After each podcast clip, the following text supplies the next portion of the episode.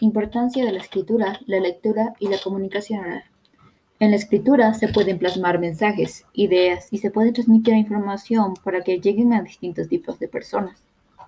Esto puede mejorar la calidad de vida y al tener una buena ortografía, esto evita que malos eh, entendimientos ocurran. O se puede tomar como falta de cultura o educación.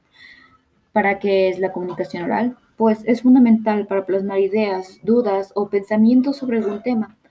Se puede pensar que cuando no se hay una comunicación oral es porque no hablan el mismo idioma, haciendo que los entendimientos de las personas no lleguen a pasar.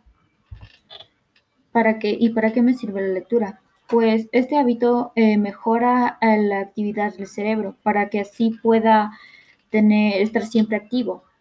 Entonces, si te imaginas eh, lo que estás leyendo, por ejemplo, un libro de acción, te lees y te imaginas el personaje, las cosas que hacen, todo, el clima, el lugar, te imaginas todo eso.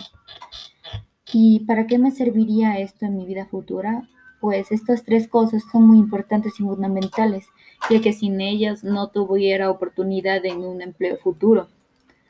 Me puede servir mucho en la universidad y así cosas, porque de no, sin esto no podría avanzar.